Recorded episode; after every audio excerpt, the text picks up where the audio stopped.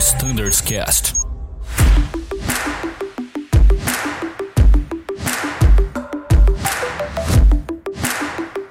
Fala pessoal, sejam todos muito bem-vindos ao Standards Cast. Hoje temos um episódio especial do Embraer com foco na RST Charlie.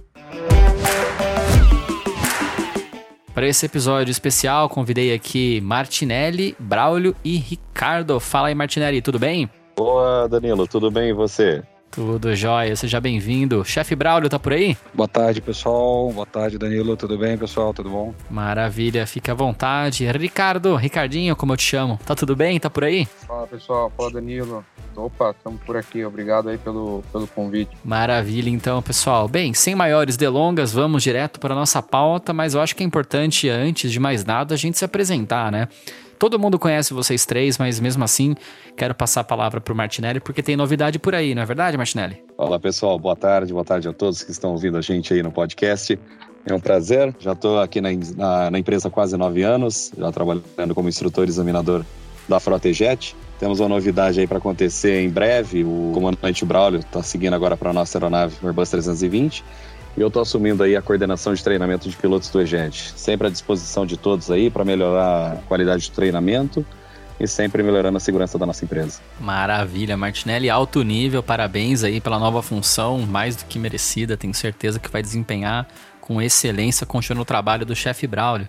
Mas antes de eu passar a palavra para o Braulio, quero falar com o Ricardo. Ricardinho, se apresenta aí, cara, fala um pouquinho sobre você, quanto tempo você está na Azul e o que, que você tem feito atualmente.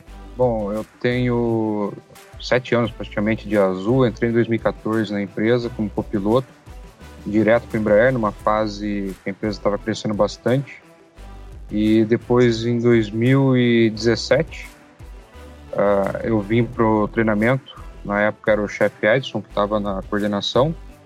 E desde então, tenho atuado como instrutor de solo, ajudando o pessoal aqui, agora o Martinelli, ajudando sempre o Braulio nas necessidades aqui do pessoal de treinamento de solo, ground inicial, FTD, tudo que, é respeito à, à parte de solo mesmo. Muito bom, Ricardo, que é da minha época, né, Ricardo? A gente foi instrutor de solo juntos, aí na época do, do Edson, na época do chefe Braulio também. Excelente. E chefe Braulio, vamos falar um pouquinho sobre você agora. O Martinelli já cantou a bola, né? Primeiramente, parabéns aí pela sua movimentação pro 320 e conta um pouquinho da sua história pra gente. Isso aí, Danilo. Obrigado, pessoal. Martinelli, Ricardinho, todos parceiros aí nesse trabalho nosso sem fim durante o treinamento, né? Ah, buscando sempre aumentar a qualidade, melhorar o desempenho das nossas tripulações, visando sempre a segurança da nossa companhia, que ela seja sem fim.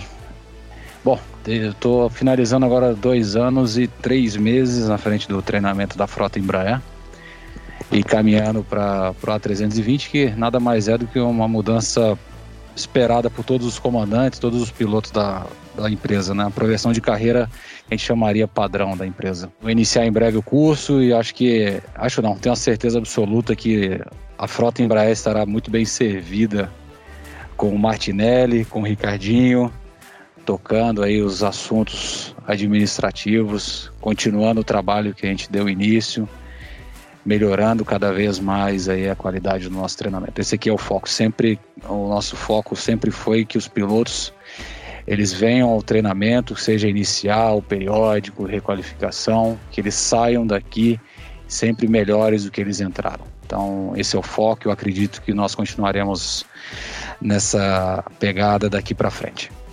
Muito bom, chefe. É isso aí.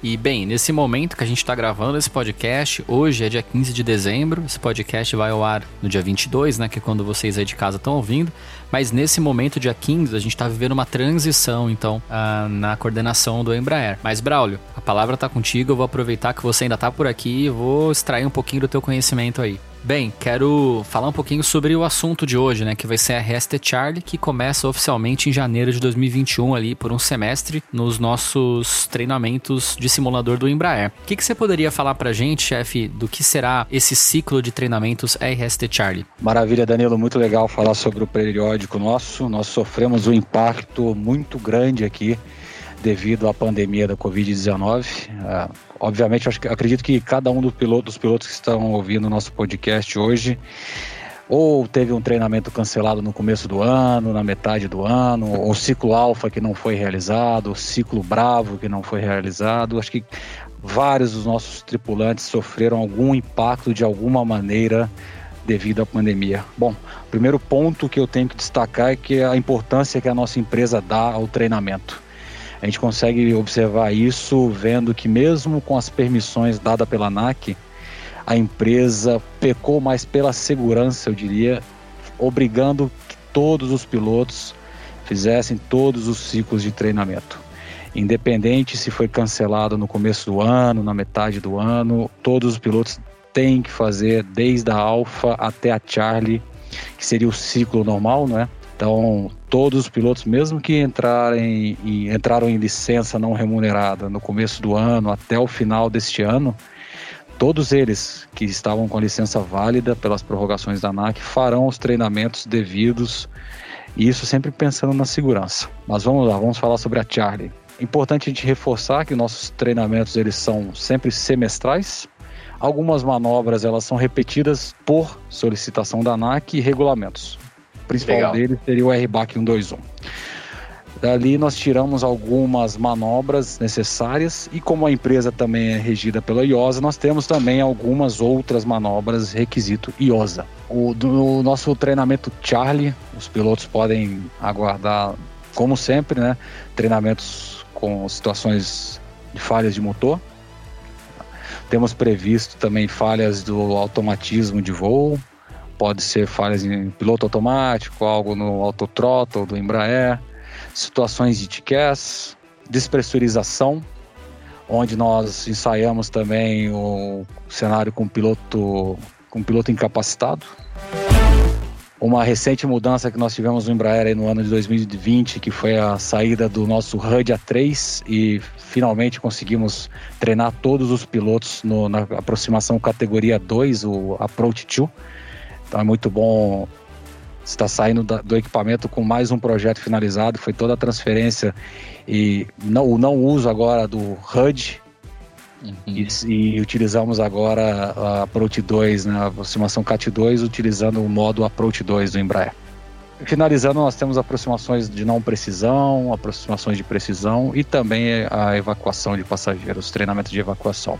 Resumidamente, essa é a nossa nosso ciclo Charlie, que está presente para todos os pilotos, de acesso a todos os pilotos, no PTO, no momento PTO Revisão 24. Legal, chefe, excelente. Então é, é transparente para todo mundo, tudo que vai ser treinado e revisado está escrito lá no PTO. Vale a pena vocês que estão nos ouvindo se aprofundarem né, no que diz os nossos manuais em relação a cada uma dessas manobras. Muito bom, chefe, é isso aí.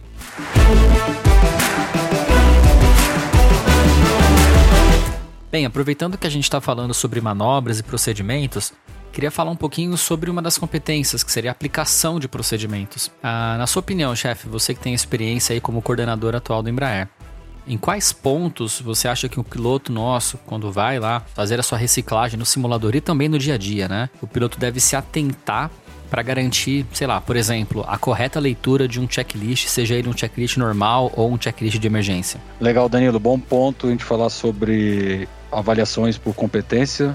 E é legal também, antes de chegar na leitura do checklist ou qualquer outro procedimento que vá englobar o tema avaliação por competências e aplicação de procedimentos, é lembrar o pessoal, todos os nossos pilotos, que a empresa aplica o EBT, né, que é o, o treinamento baseado em evidências, e dentro desse treinamento, nove competências são analisadas em todos os treinamentos um deles é a aplicação de procedimentos. Basicamente, a aplicação de procedimentos, a definição dela seria aquele tripulante que ele identifica e ele aplica um procedimento apropriado de acordo com a legislação ou manuais publicados.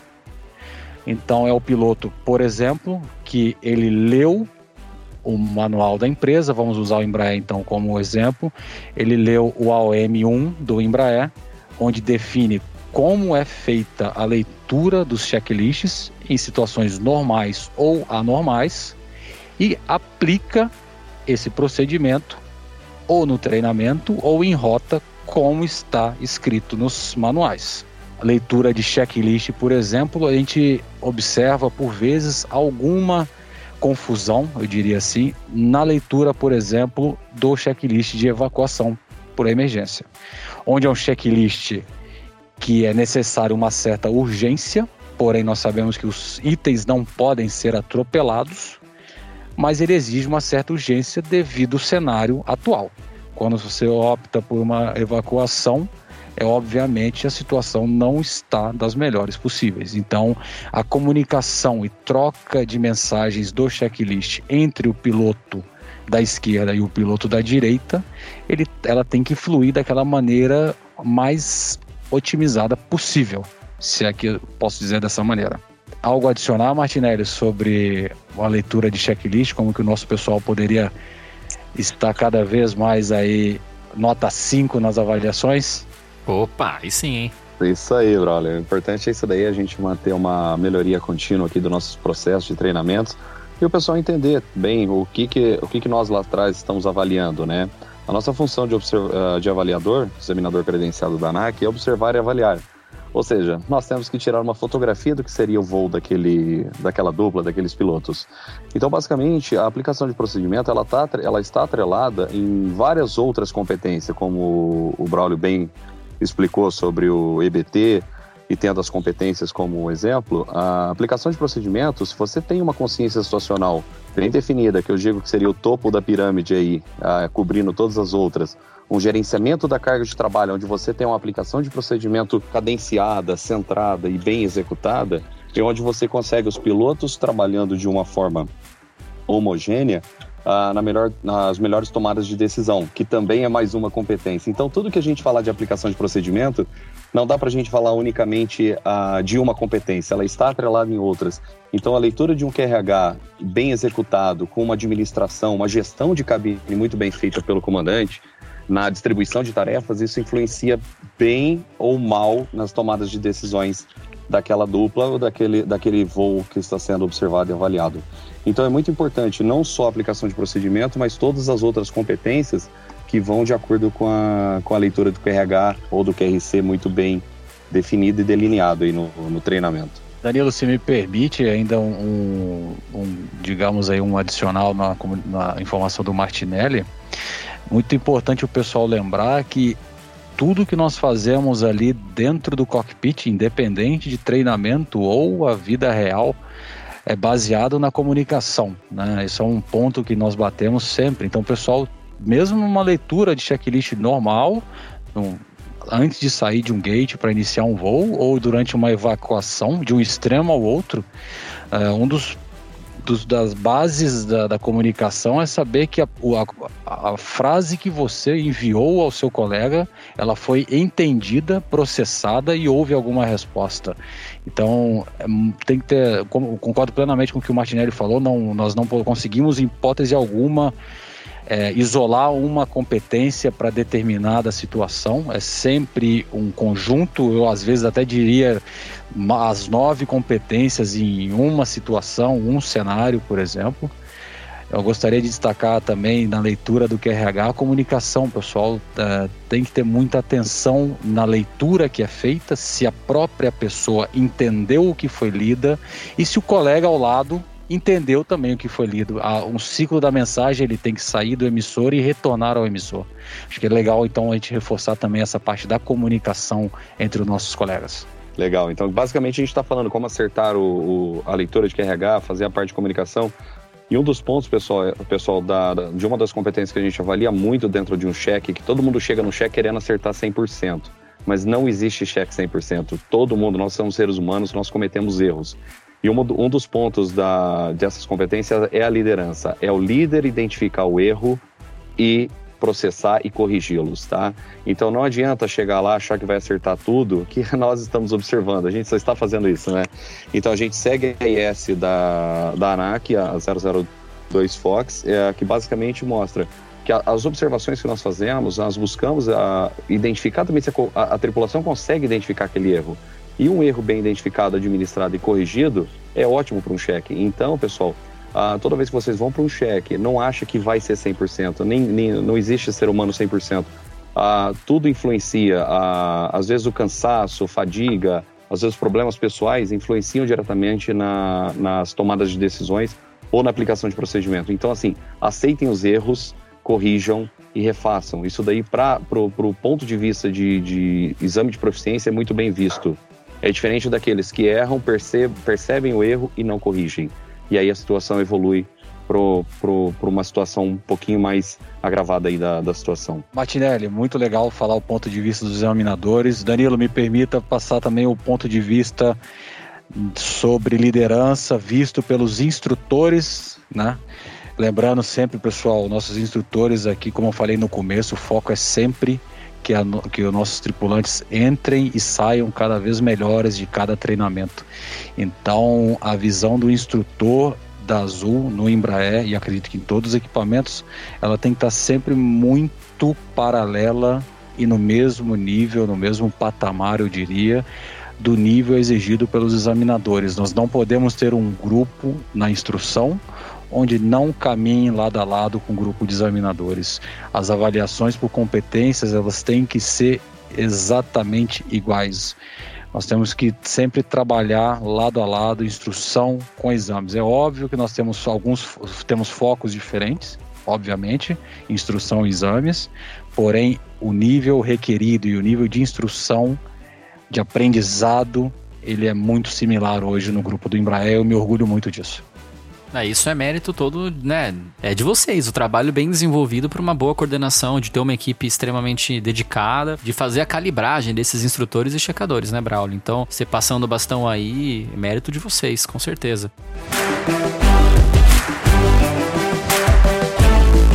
Muito bem, pessoal, a nossa conversa está realmente muito boa, mas a gente vai parar por aqui porque senão a gente estouraria o tempo deste episódio. Mas fiquem ligados, a gente continua esse bate-papo fenomenal com Braulio, Martinelli e Ricardo logo na sequência. Em caso de dúvidas, envie um e-mail para standardscast.voiazul.com.br. Obrigado pela sua atenção, fique ligado, até já e tchau!